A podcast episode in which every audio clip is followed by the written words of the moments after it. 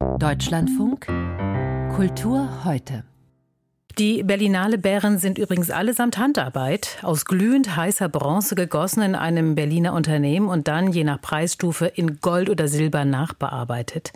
Nicht ganz so glänzend, aber deutlich vielfältiger ist das Preispaket, das mit dem Bonner Kunstpreis geliefert wird. Alle zwei Jahre wird er verliehen und in diesem Preispaket enthalten ist ein Preisgeld in Höhe von 10.000 Euro, eine Ausstellung im Kunstmuseum Bonn und der Ankauf eines Werkes für diese Sammlung sowie ein mehrmonatiges Arbeitsstipendium in einer europäischen Metropole.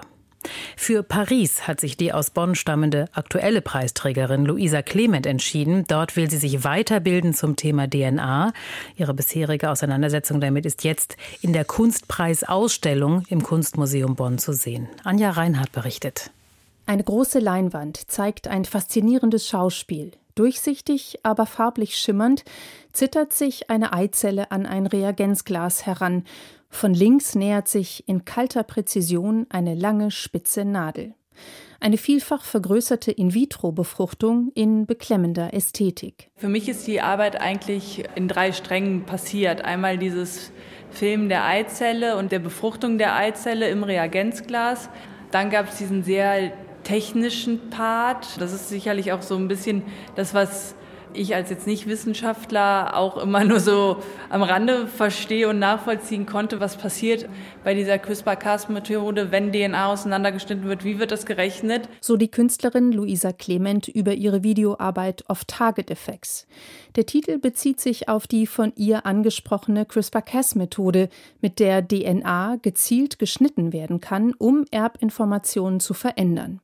Was sich wissenschaftlich kompliziert anhört, ist künstlerisch betrachtet aus ganz anderen Gründen interessant. Wir haben diese Forschung, wir können damit auch Leben retten natürlich. Und auf der anderen Seite gibt es halt immer dieses, das Große und eben den einzelnen Menschen oder dieses Kleine und dann wird es ja immer, egal worüber wir reden, immer irgendwo auch den emotionalen Punkt halt geben und die Entscheidung, wie weit geht man damit. Ich schneide alles heraus, was schlecht ist heißt es in den Texten zu den Bildern, ich werde dich perfekt machen. Wer dieses Ich ist, bleibt offen. Der Wunsch, perfekt und makellos zu sein, keine Defekte im Erbgut mit sich zu tragen, die vielleicht Krebs oder Alzheimer auslösen, könnte sich bald erfüllen, auch mit Hilfe der Genschere CRISPR-Cas.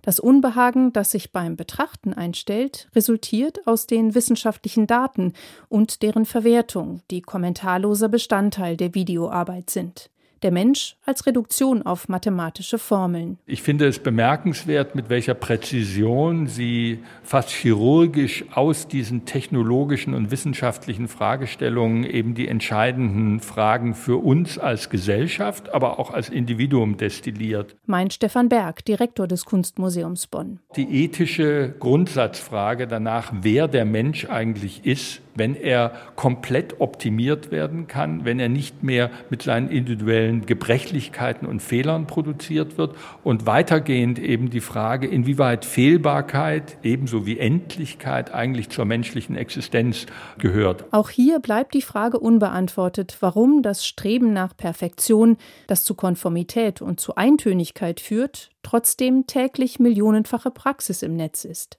Das gehört zu den sehens- und erfahrenswerten Aspekten der Kunst von Luisa Clement, dass keine Antworten zu erwarten sind. Auch nicht in der zweiten Videoarbeit innerhalb der kleinen Ausstellung, die nur einen Raum ausmacht. Clement beschäftigt sich hier mit KI und Religion, mit predigenden Avataren, deren Reden ein Algorithmus generiert.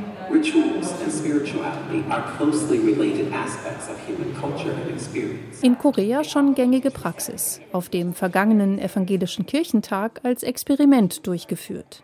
Mit mäßigem Erfolg. Es klang, überspitzt gesagt, in etwa so wie die Lesung eines Telefonbuchs. Auch hier nur schöne Menschen, nicht zu schön natürlich für vertrauensbildende Maßnahmen. Es ist zum Gruseln. Ebenso unheimlich sind die zwei im Raum verteilten Abgüsse von Sexpuppen und eine beleuchtete Vitrine in der Mitte. Darin ein kleiner, etwa zwei Zentimeter hoher silberfarbener Zylinder, der Clemens gesamtes Werk enthält, gespeichert als synthetische DNA, die sie sich auch hat injizieren lassen. Die Frage, was ein Kunstwerk ist, was ein künstlerisches Lebenswerk und was davon bleibt, scheint damit vollends rätselhaft zu werden. Das ist umso bemerkenswerter, als dass die Kunst zurzeit zu oft Antworten geben will. Auf Klimafragen, auf Fragen der Moral, selbst der Politik. Luisa Clement stellt dagegen Gewissheiten in Frage und die vermeintliche Sicherheit, auf der richtigen Seite zu stehen, was diese kleine Ausstellung unbedingt sehenswert macht. Anja Reinhardt über die Luisa Clement Ausstellung im Kunstmuseum Bonn zu sehen bis Mitte Juni.